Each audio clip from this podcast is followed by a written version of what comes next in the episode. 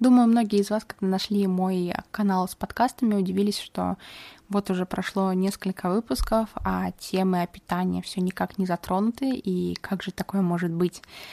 Наверняка многие из вас, когда переходили на мой канал с подкастами, ожидали в скором времени увидеть здесь а, что-то про питание, здоровый образ жизни, привычки, рационы и так далее и тому подобное, и очень удивлялись, почему вот уже целых два выпуска прошло, а про питание я все еще ни сном, ни духом, ведь а, основная моя тематика блога в YouTube и в Instagram всегда пестрит о том, что я придерживаюсь определенного типа питания, помогаю людям перестраивать их рацион, веду курсы, и странно, что я не уделила целый блок э, питанию все еще. Наверное, это для многих должно было быть самым первым и основным, о чем я могу говорить. И это на самом деле так, о питании я могу и о здоровье, и о натуропатии, и о всем, что связано с восстановлением естественных процессов организма, могу говорить часами на любую тему, и меня вообще невозможно заткнуть. Но подкаст — это платформа, где хотелось делиться немножко неформатными, возможно, мыслями и а, идеями для обсуждения, для которых а, недостаточно просто записать видео или, опять же, написать пост в Инстаграме с ограниченным количеством символов. Именно поэтому сейчас будет подкаст про питание в том числе, но он скорее такой более общего формата, и называется он «Привычки питания для здорового образа жизни». Для тех, кто вообще не знает, кто я, и, возможно, вы случайно попали на эту аудиозапись или вам прислали его друзья, я уже более двух с половиной лет интересуюсь темой питания и всем, что с этим связано, как оно взаимодействует с нами, как влияет на наше здоровье, на наш образ жизни, на нашу генетику, наших детей, экологию и так далее и тому подобное. И консультирую людей в вопросах восстановления здоровья естественными способами, без хирургических, э, медикаментозных и любых других ужасных способах и вмешательствах. Вот, а, поэтому сама я на живом питании, то есть я питаюсь фруктами, овощами, которые не проходили термическую обработку, но своих клиентов ни в коем случае никогда ни к чему не призываю, вообще не очень люблю все эти категории из разряда сыроед, веган, вегетарианец, а, особенно по вот признаку не этическому, а именно тому, что мы кладем себе в рот, потому что мне кажется, что какая разница, как это называется, это лишь накладывает какие-то определенные ограничения, шаблонные рамки, которых а, люди боятся выйти для того, чтобы, не дай бог, им кто-нибудь потом не сказал, ага, а ты называла себя сыроедом, а тут вот чай горячий пьешь, например. вот, поэтому я все эти условности не люблю. Предпочитаю говорить, что я просто на живом питании и на том питании, которое мне комфортно. И сегодня поговорим с вами о семи привычках, а, которые помогут вам а, и вообще любому человеку. Это, кстати говоря, привычки, которые, я убеждена, подойдут абсолютно всем и каждому, вне зависимости от вашего типа питания, образа жизни, режима сна, религии, национальности, принадлежности какой-то определенной расе или культуре а, или этическим соображениям. Это просто определенные механизмы и работы биологических а, часов нашего тела, о котором мы не знали или забыли. И первая основная привычка, о которой вам нужно позаботиться и вообще задать а, себе вопрос, если у вас возник возникла такая потребность и возник такой запрос на здоровый образ жизни, это выработка здорового и полноценного рациона. Я не перестану говорить, что для каждого здоровый и правильный рацион будет абсолютно свой. Во-первых, нам нужно четко понимать, что та модель питания, которая подходит одному человеку, может подходить или абсолютно не подходить э, всем его друзьям, знакомым, родителям и так далее. И почему это происходит? Хоть я и убеждена, что есть все-таки определенная модель питания, которая выводит нас на определенный уровень эмоционального и физического здоровья, но здесь очень важно, чтобы мы еще и подружились с головой. Если ваш тип питания, навязанный кем-то, не бьется с вашим представлением о мире, с вашими вкусовыми рецепторами, и для вас это психологически тяжело и сложно, например, не есть мясо, вы не едите его, потому что все ваши друзья его не едят, то из этого ничего хорошего не происходит, и появляются и развиваются такие болезни, как булимия, анорексия и орторексия. Орторексия — это навязчивая идея о том, что организм необходимо всегда чистить, и это такое зацикливание на здоровом образе жизни. Я даже не знаю, что из этих трех наименований булимия, анорексия или орторексия страшнее и более пагубные может э, последствия приносить. Вот, поэтому вам нужно разобраться, во-первых, а, с тем, какие продукты вам подходят, а какие нет. Для того, чтобы это сделать, нужно просто научиться слушать себя и свое тело. Я знаю, что звучит это очень пафосно, сложно, и кажется, что угу, на словах-то, конечно, научиться слушать свой организм. А как это сделать по факту? По факту просто наблюдать за реакциями в теле, которые происходят у вас после употребления того или иного продукта или после каких-то определенных трапез или походов в ресторан. Наверняка у многих есть а, такое понятие в голове, как аллергия или пищевая какая-то непереносимость определенных продуктов. И вот просто понаблюдайте. Наверняка я знаю, что у девушек у многих есть а, ощущение, что вот я вчера наелась там колбасы или сладкого, сегодня у меня там высыпало на лице. То есть любые реакции организма, заболел живот, началось газообразование, вздутие, жидкий стул, отсутствие стула, а, проблемы с гормональным циклом, проблемы с высыпаниями, проблемы с э, растяжками, отечность. Это все говорит о том, что мы положили в свой кишечник что-то не то, и нам нужно отследить, что.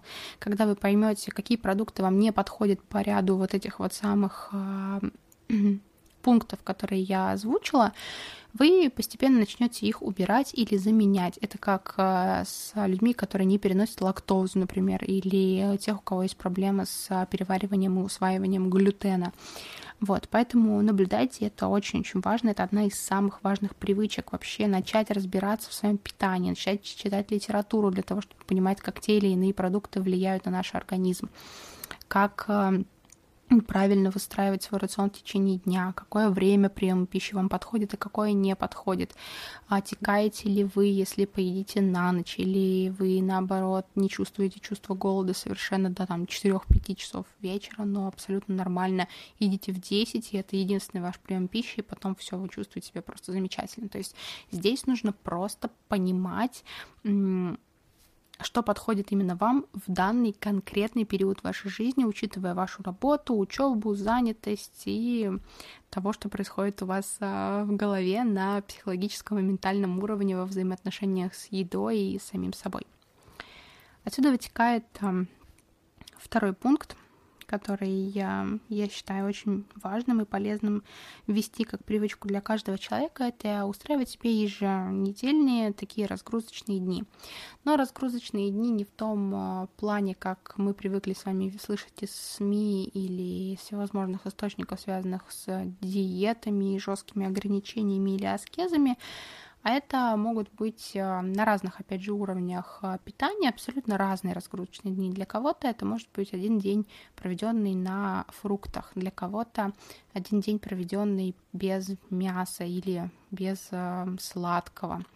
А для кого-то даже отказ от употребления алкоголя, знаете ли, по вторникам тоже является разгрузочным днем, поэтому разгрузочный день у нас подразумевается в убирании продуктов и максимальном облегчении своего рациона. Но я настоятельно всем советую попробовать раз в неделю закрывать свой рот на замок, вне зависимости от того, какого питания вы придерживаетесь, и хотя бы 24 часа или 40 часов проводить без еды, и только на воде. Можно начать, например, с жидкого питания, пить в течение дня только свежевыжатые соки или отвары трав, или чаи, или там морсы, компоты. Главное, чтобы они были, конечно же, без сахара и не покупные, а сделанные самостоятельно. И потом плавненько-плавненько попробовать пищевые паузы на воде а, или на сухую даже для тех, кто, кому это интересно. Я думаю, про голод на воде и на сухую нужно делать отдельный подкаст.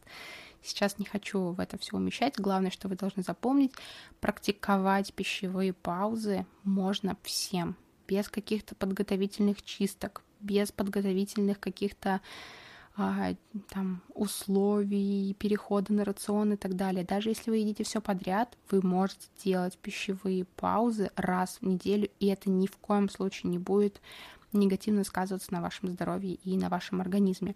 Единственное, что я советую вам за день до пищевой паузы облегчить свой рацион, то есть, допустим, кушать побольше овощей, фруктов, салатов, круп, а, исключить а, продукты, которые долго перевариваются, такие как орехи или мясо. И э, на день выхода из пищевой паузы да, то есть эм, первый ваш прием пищи начать с свежевыжатого сока, потом начать есть фрукты и постепенно-постепенно уже увеличивать количество твердой пищи в рационе. Третья привычка заключается в моей самой любимой схеме, которую я рассказываю каждому, кто приходит ко мне на индивидуальные, личные или групповые консультации, и она заключается в схеме питания 16 на 8. Каждый человек, который проходит у меня курс, так или иначе переходит на эту схему питания и понимает, насколько это действительно комфортно. Схема 16 на 8 заключается в том, чтобы 16 часов проводить в сутках без еды и 8 часов уделять на то, чтобы, соответственно, у нас были процессы переваривания, переваривания кишечник работал, и мы что-то ели. Как это работает? Эти 8 часов а, должны быть от момента завтрака до момента ужина. И, соответственно, 16 часов должны проходить с момента ужина до завтрака. Например, если вы едите последний раз ужинаете в 6 часов вечера, то в 10 часов утра у вас должен быть завтрак. Для чего это необходимо? Это необходимо для того, чтобы наш кишечник успел за ночь а, восстановить все процессы, а, переварить все, что мы в него положили, и не только успеть переварить и а, поработать на то, чтобы вывести вместе с утренним стулом все то, что мы с вами съели за день, но и чтобы у него осталось время до следующего приема пищи, пока вы не запихнули в него новую порцию для переваривания, на восстановление других важных процессов. Что делает наш организм помимо переваривания ночью да, и утилизации? Он избавляется от токсинов, выбрасывая всю токсическую среду в лимфу. Он удаляет воспаление, он запускает эндогенное питание. Эндогенное питание – это питание всеми бактериями, микробами, паразитами, воспалительными процессами, там, кистами и новообразованиями, которые у нас в теле есть, и в том числе вывод слизи, гноя и всего прочего. Вот, соответственно, мы будем здоровее, потому что мы даем организму время на то, чтобы не переваривать пищу, а на то, чтобы заняться процессами, которые еще намного более важные, чем а, метаболизм и выстраивание вообще нашего стула. Да, соответственно, это вопрос о всех возможных а, заболеваниях и тому, как наше тело может лечить себя самостоятельно. Оно действительно может это делать, нам просто нужно дать ему для этого механизм в качестве времени. Самое ценное, что мы можем дать себе, это время, которого у нас и так очень мало. Поэтому схема питания 16 на 8, почитайте ее в интернете или у популярных э, экспертов в области питания, такие как Нил Бернард, э, Майкл Грегор, э, Дуглас Грэм, они очень подробно описывают эту схему питания, и я вам очень советую попробовать сделать перерыв между ужином и завтраком в 16 часов, провести этот эксперимент на протяжении недели или двух, и вы сразу поймете, как меняется качество, в том числе вашего тела, вашего сна и вашего состояния и уровня энергии. Четвертая привычка довольно простая, но многие люди никогда о ней не задумываются, именно поэтому появляются проблемы с перееданиями или с, а, наоборот, недоеданиями. Это питание по истинному чувству голода. Наверняка вы замечали, что очень часто мы едим, потому что так надо, потому что есть определенное отведенное время на обеденный перерыв, допустим, на работе, или просто потому что нас привыкли, что перед работой мы должны поесть, на работе мы должны поесть, и придя с работы мы должны поесть.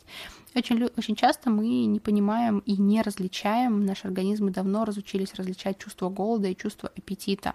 Голод — это ощущение в организме, которое сигнализирует о том, что наши запасы для выработки энергии подошли к концу, к нулю, и организму нужно откуда-то брать энергию для того, чтобы ее синтезировать в работу наших мышц, рост костей, выработку вообще жизненных сил для того, чтобы передвигать ногами. И это как раз-таки ощущение чувства голода, когда организм просит топлива. Это как машина, в которой закончился бензин. При этом у нас есть аппетит, когда мы видим, когда мы только что, например, поужинали или пообедали и видим перед собой тортик буквально через 15 минут после того, как навернули целую тарелку с супом и салат. И у нас включаются механизмы а, психологической привязанности к еде, да, эмоциональные завязки к этому, и вырабатываются определенные там рецепторы, текут слюни на шоколадке и так далее. Все это про аппетит, это не про голод. И очень часто мы питаемся хорошо, если еще там по аппетиту, да, то есть это осознанная реакция на то, что мы сейчас хотим получить быстрое удовольствие.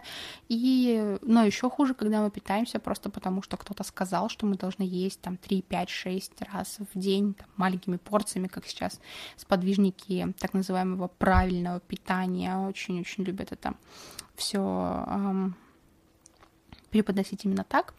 Так вот, способ того, как проверить истинное чувство голода, это выпить стакан воды. Особенно актуально это утром, когда вы просыпаетесь с утра, и вот это вот есть ощущение бурления в животе, или такие даже некоторые, вот, что называется, сосет под ложечкой. Я советую вам выпить, выпить стакан воды и понаблюдать, что будет с вашим организмом и с вашим кишечником. Если после того, как вы выпили стакан воды, чувство голода не наступает сразу же, то есть вы опять не чувствуете такого ярого желания поесть, значит, это ложное чувство голода. А когда вы действительно хотите есть, сколько бы воды вы не выпили, вы все равно будете ощущать желание есть, ваш желудок скажет вам об этом, ваш организм вам а, не позволит себя умыть, он скажет «Алло, я хочу есть, не надо меня тут водопой устраивать». Но если это на самом деле ложное чувство голода, то вы можете выпить стакан воды, проходит 5, 10, 15, 20, 30 минут, и вы чувство голода не ощущаете. Все почему? Все потому, что, особенно, опять же, я говорю, что это очень распространено утром, эту практику я очень советую вам попробовать с тестом стаканом воды. А, когда мы просыпаемся утром, организм не различает чувство жажды и чувство голода. И чаще всего вот это вот ощущение, а, когда сосет под ложечкой, это наш организм просто требовал воды, так как мы с вами не пили на протяжении как минимум 8 часов, и произошло некоторое обезвоживание и организму просто необходимо восполнить водный баланс, но никак не закинуть в него уже очередную порцию каши. Следующие две привычки очень похожи по смыслу между собой, и одна без другой никак не может взаимодействовать, поэтому я буду говорить о них в связке. Первая связана с тем, чтобы мы с вами научились а, и прочитали, и узнали о сочетаемости продуктов, а вторая а, определили для себя время усваивания и переваривания разных категорий этих самых продуктов. Что здесь важно? Во-первых, важно про сочетаемость продуктов понять и, возможно, даже распечатать себе какую-нибудь там таблицу или почитать книгу, допустим, а, Герберта Шелтона, которая называется «Правильное сочетание продуктов», когда мы и в какое время можно сочетать там жиры, крахмалы, углеводы, белки и как они между собой взаимодействуют или не взаимодействуют. С чем связано правильное сочетание продуктов? Это с тем, что для переваривания одного вида продукта а, вырабатывается, допустим, щелочная среда, для другого кислотная а, да, э, среда.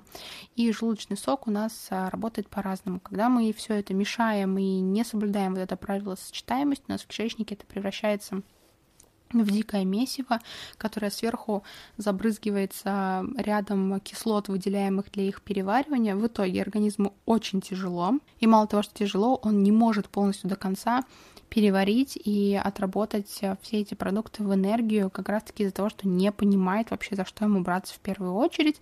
Соответственно, просто путем утилизации хорошо, если оно не откладывается где-то у нас в каловых залежах или не идет в жировую массу, а просто уходит извините, с утренним или вечерним стулом, э, да, это лучший из вариантов, потому как обычно э, это ведет к процессам закисления. И очень часто, когда мы не соблюдаем э, правила сочетаемости продуктов, у нас как раз-таки нарушается работа ЖКТ, получается, повышается кислотность крови, и появляется ряд заболеваний, связанных такие как там гастрит, допустим. Вот. И еще важно нам здесь понимать, сколько времени а, нужно для полного переваривания и усваивания продукта. Эти, кстати, два термина очень разные, хоть и нам кажется, что они, в принципе, звучат одинаково, обозначают одинаковые процессы. Усваивание и переваривание — это немножко, скажем так, вещи, идущие параллельно. Переваривание продукта — это когда он полностью распался на составляющие микроэлементы, да, какая-то часть, например, глюкоза пошла циркулировать в кровь, какая-то для восстановления клеток, что-то у нас там не переварилось, мы отправляем его на утилизацию, да, и оно полностью там уходит в нижние части ЖКТ, то, что не усвоилось, и а, ждет свою очередь, скажем так. А усваивание продукта это когда из определенного, например, яблока мы можем получить ряд витаминов, микроэлементов, аминокислот и так далее и тому подобное. То есть это уже процесс конечного распада всех этих продуктов и принятия их клетками. И у каждого продукта есть, опять же, в интернете куча таблиц времени переваривания, усваивания огромного количества вообще и круп, мяса, и молока, и фруктов, и овощей. И здесь э, очень важно понимать, помимо того, что мы их правильно сочетаем, мы еще и должны дать им время для того, чтобы перевариться. Например, если мы с вами съедим 200 грамм орехов, которые перевариваются там от перевариваются только от 4 часов, а усваиваются там до 6-8 часов, мы не учтем время переваривания хотя бы 3 часа и сверху накидаем туда картошку или мясо или не знаю, какую-нибудь булочку, то в организме, конечно же, наставит полный коллапс, сбой и ничего полезного от такого слоеного пирога, который у нас будет лежать в кишечнике, мы не положим. Именно поэтому здесь я советую, если вы не хотите запариваться так же, как и я, не люблю, да, распечатывать какие-то таблицы, и развешивать их на холодильник для того, чтобы каждый раз трястись с этим а, всем. И я вас прошу, не надо так делать, не нужно распечатывать сейчас огромное количество во всяких схем, зарисовывать невероятно сложные химические формулы, развешивать их по всей кухне перед каждым приготовлением пищи, только полчаса уделять времени тому, чтобы понять, что с чем сочетается сколько переваривается. Просто делайте между приемами пищи перерыв в 3-4 часа для того, чтобы быть на 100% уверены, что предыдущие а, положенные туда, там, например, завтрак или обед уже полностью переварен, и вы готовы к следующему приему энергетически ценных а, для вас продуктов. Ну и последняя полезная привычка в питании для здорового образа жизни а, заключается в том, чтобы всегда в основе вашего питания и везде в любом приеме пищи у вас были живые продукты, например, овощи или фрукты или зелень. И желательно, чтобы они всегда были на первом месте. То есть если вы едите термообработанную пищу или мясо, или там сыр, молочные продукты и так далее а, в обед или на ужин или на завтрак, а, съешьте, например, перец перед этой самой куриной грудкой и гречкой порцию салата или на завтрак съешьте фрукты или выпейте сок, прежде чем а, закинуться овсянкой. И вообще как можно больше увеличивайте количество сырой растительной клетчатки в своем рационе. Она будет работать у нас как метла, помогать стимулировать работу ЖКТ и разгонять наш метаболизм. И вообще это самый натуральный вид продуктов а, и, точнее, самый натуральный вид витаминов, которые мы можем с вами получить. И вот то, что есть в сыром мандарине мы с вами ниоткуда и ни из каких а, таблеток и никаких противовирусных средств не получим. Вот. Ну и на этом все. Это были те привычки, о которых я хотела вам рассказать. Еще раз повторюсь, что я убеждена, что работают они абсолютно для всех и не навредят никому и ни в какой период жизни, неважно на каком питании вы находитесь и как вы ко всему а, тому, что я обычно пропагандирую, относитесь. Так что желаю вам интересных экспериментов, легкого питания и как можно можно большего здоровья и осознанности в отношении с едой.